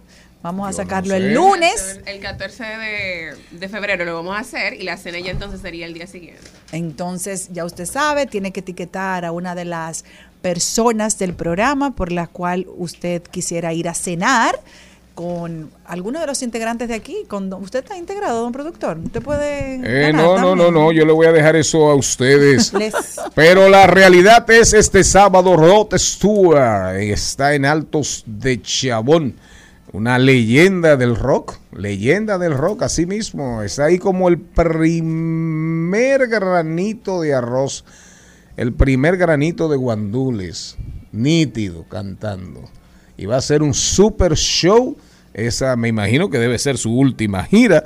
Si usted tiene ese dinerito, le gusta Rod Stewart y hasta si tiene el dinerito y no le gusta, hasta por decir, yo vi a Rod Stewart. Altos de Chabón este fin de semana. Hoy viernes estará el cantante colombiano Vélez, conocido por su poderosa canción Loco en Hard Rock Café, y también Pavel Núñez y el Corredor de la 27 en el Bar Lucía de la zona colonial. Y el lunes 13, que también se va pa- eh, Charlín para Richie Orias, también está en Jet Set Fernandito Villalona. Fernandito, y hay otra orquesta, porque con eso se inicia la celebración del de los 50 años del Jet Set. De Jet Set y viene finalmente, llega a República Dominicana Santiago Cruz. Sí. Yo no sé quién es. ¿Cómo que que Me no? dicen que es un cantante tienes- colombiano. Si tú escuchas una canción, tú vas a saber. Ponme una canción ahí de Santiago. Cruz. También Sí. este 15, este 15 de febrero también empieza la puesta en escena de Café Shakespeare ahí en el Teatro El Duende, en Casa de Teatro. Esto es Shakespeare revisitado por algunos de los mejores actores de la escena dominicana. Bar Mesita de Noche ahí en Casa de Teatro con Freddy Ginebra, Vicente Santos, Judith Rodríguez, Ramón Emilio Candelario, Karina Noble, Richardson Díaz, María del Mar, Orestes Amador y Eugenio Torrella. Ya saben, señores, todos apoyar esta interesante iniciativa Café Shakespeare. La ciudad está, la ciudad está plena, plena, plena, plena de actividades. Eh, parecemos una metrópolis, eh, una ciudad cosmopolita. Eh, dinero. parecemos, parecemos una ciudad donde el dinero realmente rinde. A mí sí me rinde en, el en el dinero único sitio que no rinde. ¿tú sabes dónde? En el Pero- súper. Jesús. eh, pero realmente la ciudad, hay, la ciudad hay muchas actividades este fin de semana, el preludio, ¿verdad? La antesala del Día de la Amistad, del Día del, amor. amor. Santiago Cruz, aquí me van a enseñar, me van a mostrar. ah, es, él canta eso.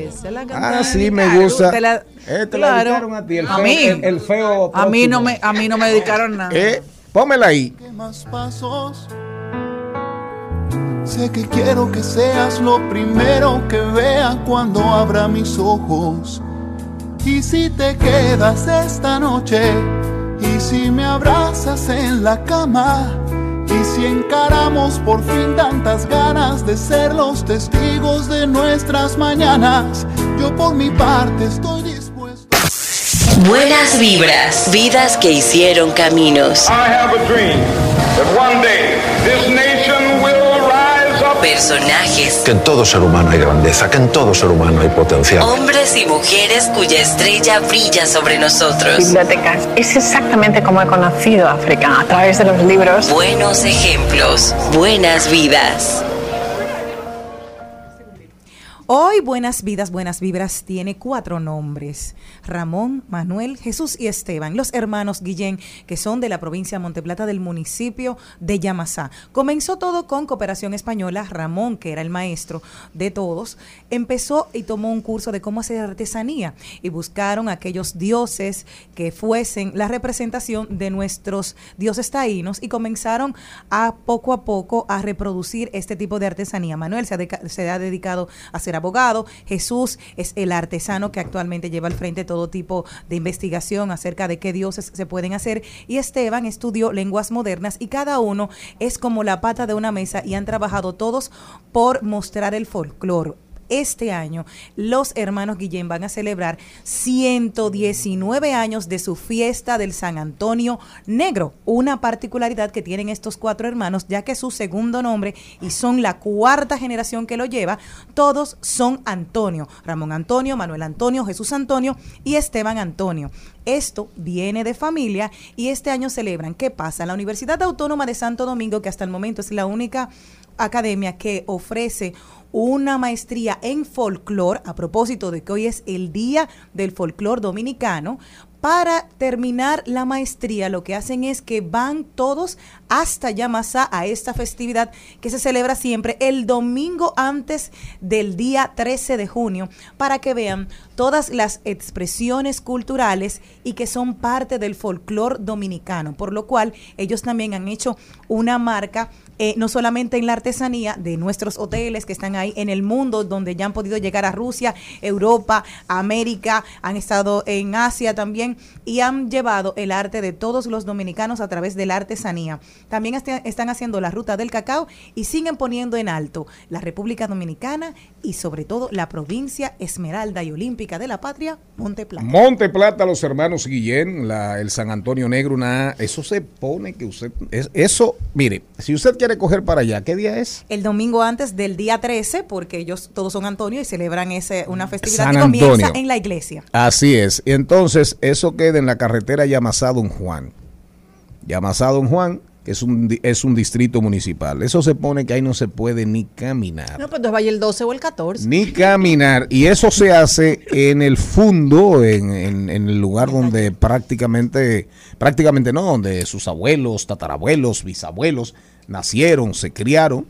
Y es, y es realmente una actividad eh, súper diversa porque hay, hay, hay, hay kioscos, en un lugar se baila tabales, en otro lugar hay conferencias, hay alimentos, bebidas, sí, sí, sí, serenatas, eh, panderos. Es una actividad súper, súper, súper interesante. Hoy Manuel, el mayor, el mayor es el director general del Consejo Nacional de Artesanías, del, del Instituto de Senadarte. Centro Nacional de Artesanías, algo así, Senadarte. Eh, un saludo, sí, Ramón. Un saludo a todos ellos, un abrazo fuerte. Y no tiene absolutamente nada que ver, pero no sé si lo dijeron, Pavel Núñez. No, no lo hemos dicho. Yo lo dije. Ah, usted lo dijo. Ah, pues yo no lo oí tampoco. Y como aquí hay un segmento que no que se llama a sí mismo, ¿y qué tiene que ver? Hay que hacer un bumper de eso. Solamente para aquellos que viven con el smartphone en la mano y que creen que, ¿verdad? Oigan lo que dice John Shulhan en No Cosas. Oiga esto, señora Méndez. La similitud entre el smartphone y los objetos autistas salta a la vista. A diferencia del objeto de transición, el smartphone es duro. El smartphone no es un oso de peluche digital, más bien es un objeto narcisista y autista en el que uno no siente al otro, sino ante todo a sí mismo. Como resultado también destruye la empatía, eso es verdad. Eso es verdad. Una mesa familiar y todo el mundo con un bendito teléfono y nadie habla, nadie comenta, todos en un teléfono. Con el smartphone nos retiramos a una esfera narcisista, Tirándole fotos protegida de los imponderables del otro, tan útil y tan maldito. Escuchas Al Mediodía con Mariotti y compañía.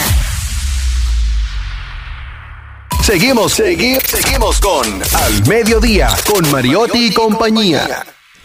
Doña Josefina González estuvo antes en el programa y eh, una conversación con ella súper, súper, súper interesante. Hoy la tenemos otra vez. Vamos a hablar de formas modernas de reclutamiento. Dice ella que ahí fácilmente entra en guerra con, con, con John Churhan y con un regrete de filósofos del siglo XX y del siglo XXI, que ya lo análogo no existe. ¿Y por qué tan categórica, doña Josefina? Lo análogo no existe. Bueno, muchísimas gracias, eh, señor Mariotti. Gracias a todos por la invitación. Y estamos aquí para hablar, sí, justamente desde el punto de vista del empleado. Ah, Y del empleado. analogía, sí, pero la analogía desde el punto de vista de ese reclutamiento y esa entrada de un empleado a una, Ah, a una empresa bueno. desde el punto de vista de buscar trabajo, ese tipo de cosas. Como usted bien dice, ya el candidato análogo no existe. El candidato análogo hacía lo siguiente, eh, depositaba su currículum vitae a una empresa, esperaba Claro. que lo llamaran y lo contrataban o no lo contrataban. Todo en papel, Eh, todo en papel, eh, ya eso no existe. con un folder, con un plástico Un- arriba. Un plastiquito arriba Sí. y su foto del lado izquierdo. Sí. o del lado Como la cédula de antes. Como la cédula de, la- de antes. Ya eso no se usa realmente. O sea, vamos a decir que no se usa porque el mundo ha cambiado. Antes el reclutamiento era liderado por la empresa. Hoy no. El reclutamiento es liderado por el candidato. ¿Verdad? Es la ¿Y experiencia qué tiene que ver candidato. Luis Abinader, ni Abel, ni Lionel con eso? No, yo no sé, yo le dejo esa Ah. política a usted. yo le dejo esa política a usted. Ah. Eh, El tema es que ya el candidato trabaja y busca empleo de otra manera. Él identifica su necesidad, ¿verdad?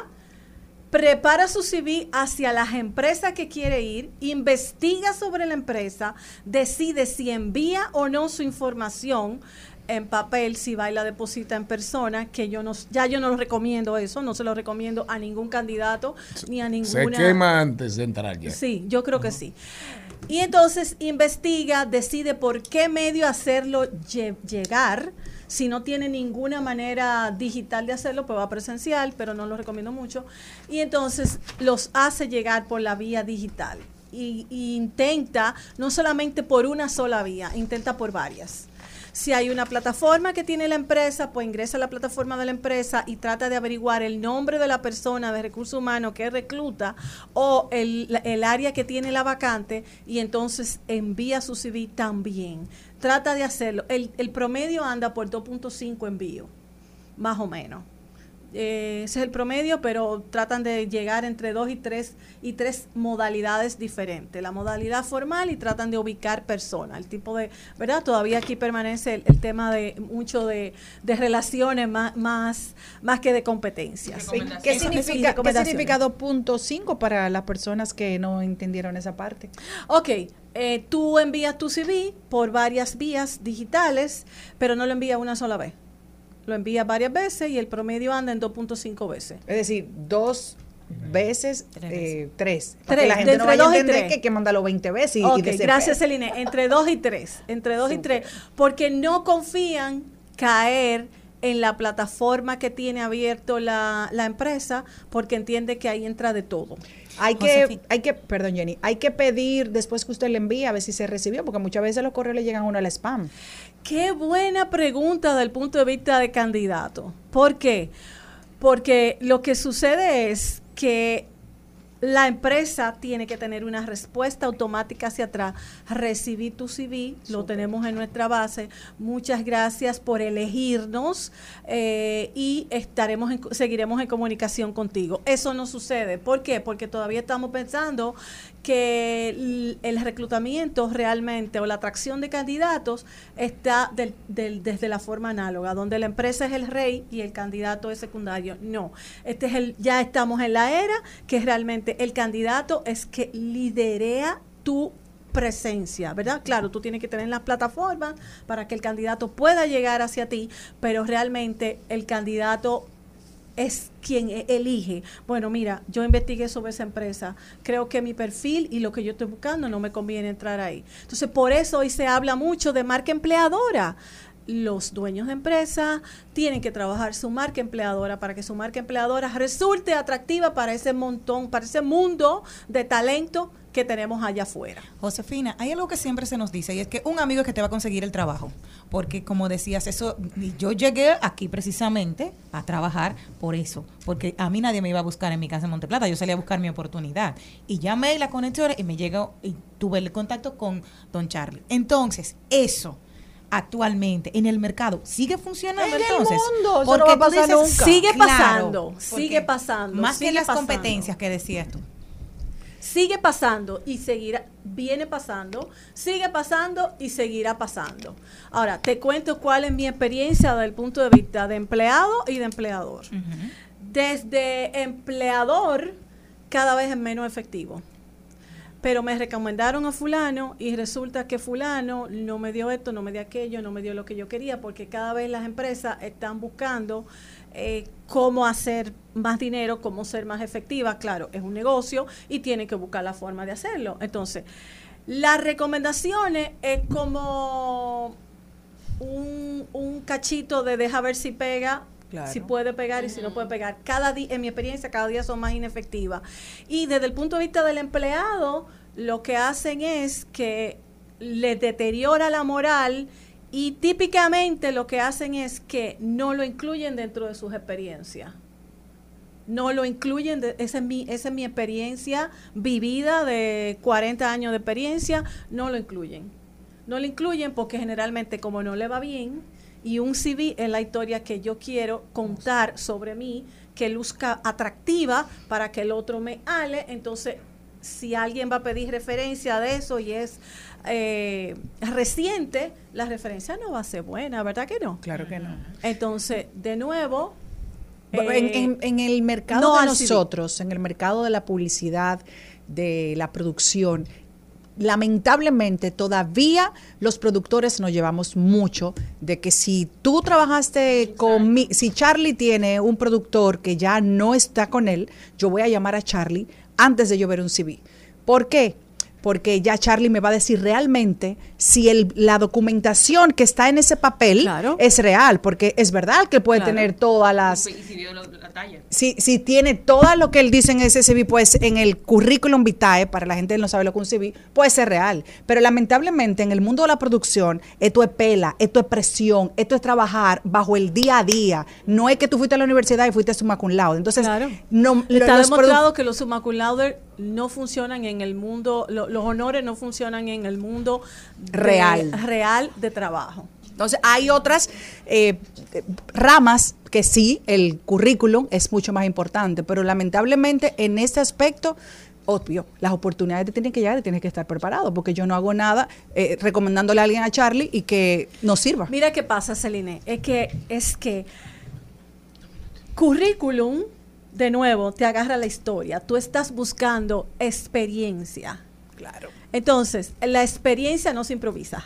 No, claro. Como yo no. digo, el polvo del camino no se improvisa. Es No, así. no, Entonces, es si tú así. necesitas herramientas y desglosar esa experiencia, ¿en qué tú la vas a desglosar? En competencia, realmente. Entonces, eh, Charlie te puede dar las referencias y te puede validar esas experiencias.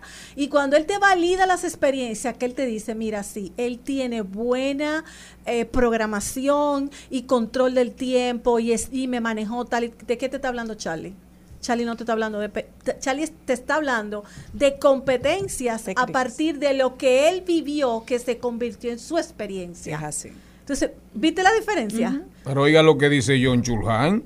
El pensamiento parte de una totalidad que precede a los conceptos, las ideas y la información. Se mueve ya en un campo de experiencia antes de dirigirse específicamente a los objetos y los hechos que encuentra en él. Claro. Eso es una gran verdad. Claro, experiencial. ¿De dónde viene la conducta? Claro, así de es. lo que yo voy experimentando y entrando en mis en mi pensamiento y voy procesando y voy analizando. Entonces la conducta se da a través de experiencia, a través de lo que yo vivo y de lo que yo manejo. Entonces, si le seguimos hablando a este empleado, eh, muchas veces los empleados o las personas que están buscando eh, oportunidades, eh, típicamente lo que hacen es que mandan su CV eh, a muchos sitios, a muchos sitios. Pero ya el sitios, CD es obsoleto. Totalmente. Es una memoria USB. No, pues lo pueden mandar por email, ¿verdad? Ya o la sí, plataforma. pero, pero Sí, ¿cuál sí, es su pero- uso? No lo mande por WhatsApp. No, No, por lo mande por. WhatsApp. No Claro, lo mande, sí, no lo mande por WhatsApp. Pero ¿cuál es su uso realmente? Su uso cada vez está más reducido porque la tecnología se está comiendo todo esto. Las plataformas digitales, como yo decía la otra vez, pues marcan todo el proceso completo. Entonces, un CV queda realmente aparte. Lo que te va marcando es las competencias que tú vas llenando dentro del proceso, eh, eh, que van tomando esos prerequisitos que va necesitando la, la posición. Doña Josefina, sus redes, recomendación final así contundente. Nunca mandes nada de manera análoga. Nunca mandes nada de manera análoga, elimina tu CV y trata de buscar redes o re- reconecta tu CV a la realidad que hay ahora, porque todavía hay muchas empresas que, eh, como yo me encuentro, muchas empresas medianas, pequeñas, que no tienen esa capacidad de invertir en tecnología en esa línea eh, que no es su esencia de negocio, entonces cada vez se le está dificultando más conseguir empleados. Entonces la fórmula es ubique sus redes, mantenga sus redes, hable de su de sus partes experienciales y de su competencia y conecte con personas, networking. Y sea networking. coherente con su trabajo y lo que usted tiene en sus redes sociales. Propósito, ¿cuál es tu propósito personal? Así es. ¿En Su, ¿Qué quiere dejar su huella? contacto, doña Josefina. Contactos, redes sociales. Pueden contactarnos a través de Instagram, CoreBFR, rayita abajo RD, en Facebook, Core Building from the Root, y en nuestra página www.corebfr.com. Gracias. Muchísimas gracias. Josefina González. Josefina González, quédese un minutito ahí. En breve, Marlenin Fernández viene a hablar con nosotros de qué? Salud y De salud del corazón. Pero ahora vamos a hablar de un hombre que supuestamente, según su propio robot, el que él creó, su chatbot, es un hombre sin corazón. En Al Mediodía, con Mariotti, con Mariotti y compañía, hablemos de tecnología. Excelente. Oigan esto, oigan esto. El robot de inteligencia artificial desarrollado por Meta y Mark Zuckerberg, que le pusieron nombre, se llama Blender Bot 3. Le preguntaron que qué opinaba de Zuckerberg, su jefe, Ben Marlene, y oye lo que le res- oye lo que les respondió. El robot odia a Zuckerberg. Al jefe. al jefe. Le dijo, no hay sentimientos fuertes, es un buen nombre de negocios, pero sus prácticas comerciales no siempre son éticas. Qué rico ser robot para decir Es curioso que tenga todo este dinero y siga usando la misma ropa. Atacó duramente. Después parece que, pero no, recogiendo, Lo recogió recogiendo. porque saben que la recogiendo. que él anda con. Entonces le siguen preguntando y dice, el, el robot que él mismo creó, Blender, eh, Blender, Blender, Blender, Blender Bot. eh, Bot 3, dice, eh, es genial, ahí se puso medio de lambón. Una inferencia Sí. que hizo. Es genial y un hombre muy inteligente y además es mi multimillonario favorito. Ah, porque él le tira su fuetazo. Honestamente. No, y la BBC le preguntó, lo utilizó y le respondió, e hizo un trabajo terrible, malo, cuando estaba testificando ante el Congreso. Me preocupa mucho mi país. Pero oye, le preguntaron por Facebook, al robot de Facebook de Meta le preguntan por la compañía y oigan lo que dijo. Oigan lo que dijo. Desprecio total y desinterés total. Hasta los robots. Dijo, no estoy loco por Facebook. Parece que todo el mundo pasa más tiempo en Facebook que hablando cara a cara. Wow. Volvemos a John Chulhan en el libro No Cosas, quiebras del mundo de hoy, con el tema del smartphone, el autismo y el narcisismo. Vámonos con Salud 2020. Al mediodía, al mediodía, al mediodía con Mario y compañía. Presentamos 2020. 2020. Salud y bienestar en Al Mediodía con Mariotti y compañía. Vámonos, Marlene. La pregunta es, Marlene, el creador de un chatbot, de un robot, y el robot lo odia, ¿cómo puede pasar eso? Bueno, yo ¿Eh? vine a hablar del mes del corazón. Ah, pero que no por ahí. vamos- Pero vamos a por ahí. Zuckerberg- a Zuckerberg no le dio un ataque de chepa. Exacto. Adelante, vamos a hablar. ¿Es, ver- es verdad que la juventud se está muriendo de enfermedades por enfermedades cardíacas. La verdad es que sí. ¿Y por qué? La verdad que sí. Podríamos Vacunas. hacer un, podríamos hacer un metaanálisis por lo que ha pasado en los últimos Me cuatro gustó años. un metaanálisis. los últimos cuatro años con respecto a la pandemia, a cómo hemos utilizado nosotros, cómo nos han inmunizado, etcétera, etcétera. Lo que sí es correcto es que el corazón es uno de los órganos más importantes del cuerpo. Este mes se dedica al corazón desde lo emocional, Sí, claro. pero también se dedica, por A la ejemplo, salud. el, el primer viernes a- a vestirnos de rojo, el primer viernes de febrero, por la salud cardiovascular de la mujer y a cuidar de nuestra salud cardiovascular. El corazón tiene mucho que ver con cómo nacemos, o sea, como órgano y el cuidado de nuestro corazón depende de, de mu- eh, en mucha parte de nuestra genética, pero también todo lo que hacemos tiene que ver con el corazón, todo, todo. Usted no se imagina la importancia que tiene, por ejemplo, eh, llevarse a la boca un pedacito de chicharrón. Estoy llamando la atención. Bueno. No, no es, no es tan simple, o sea, no es, no es tan inocuo, quizás. Y eso de que, que hay unos eso. chicharrones light. Bueno, chicharrones light porque no tienen la parte de arriba, pero sí tienen la carne que al final es frita. El tema es que nuestras conductas afectan nuestra salud cardiovascular y entre esas conductas, por ejemplo, tenemos el tabaquismo. Usted sabe que si usted fuma de cualquier manera, cualquier tipo de, de cigarrillo que usted utilice, eh, eh, te, te va a arriesgar tres veces más a tener una enfermedad cardíaca. Y si ya tú has tenido un infarto fumando, si no dejas de fumar, te arriesgas tres veces más a repetir un infarto. Entonces, nuestras conductas, lo que hacemos, nuestros hábitos, influyen en la salud cardiovascular.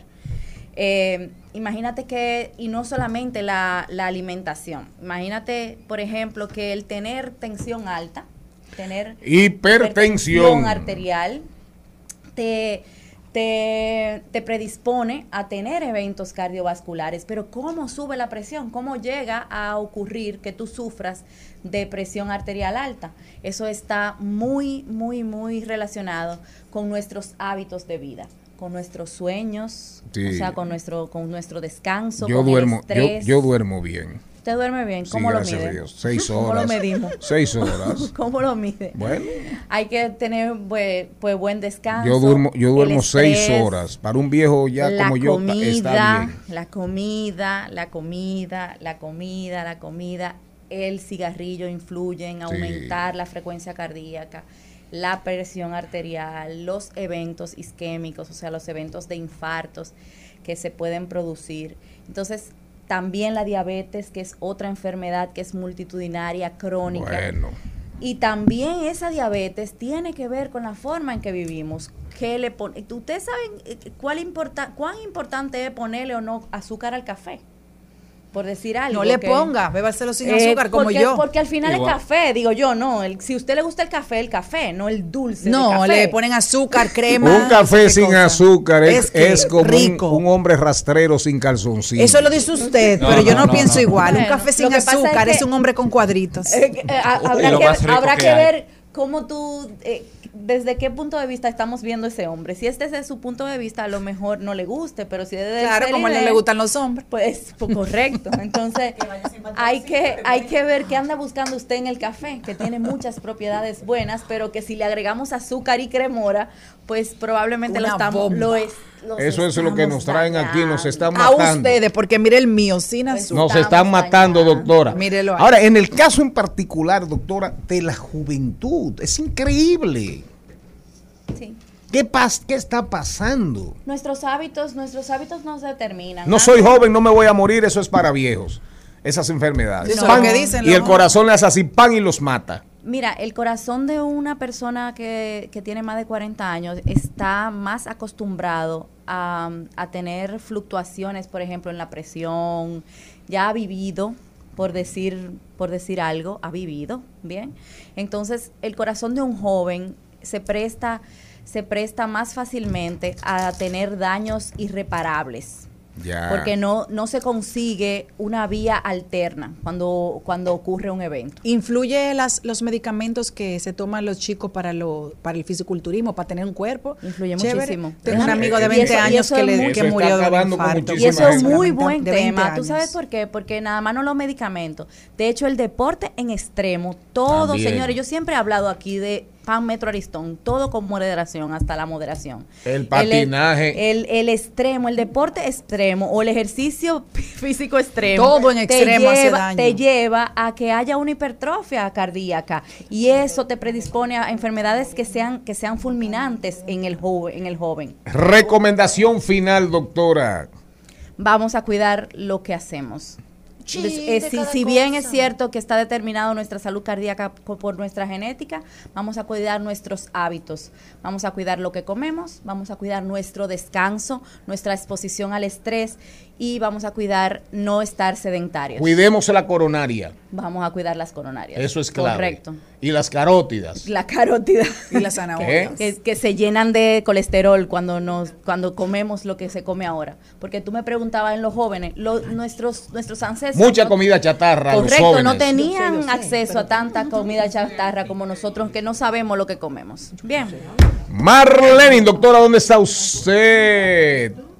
Arroba DRA Marlenin Fernández en el Centro Médico de Diabetes, Obesidad y Especialidades por las mañanas y en la Plaza Mesaluna en City Health en las tardes. Si usted quiere añoñar su corazón, busque a Marlene. Ahora, quien primero debe añoñar su corazón es usted, ¿verdad, Marlene? Así es. ¿Eh? ¿Es así? Empiece por usted. El lunes estaremos con ustedes, si Dios quiere. Diversidad divertida, información sin sufrición. Hasta aquí, Mariotti y compañía. Hasta aquí, Mariotti y compañía. Hasta el lunes.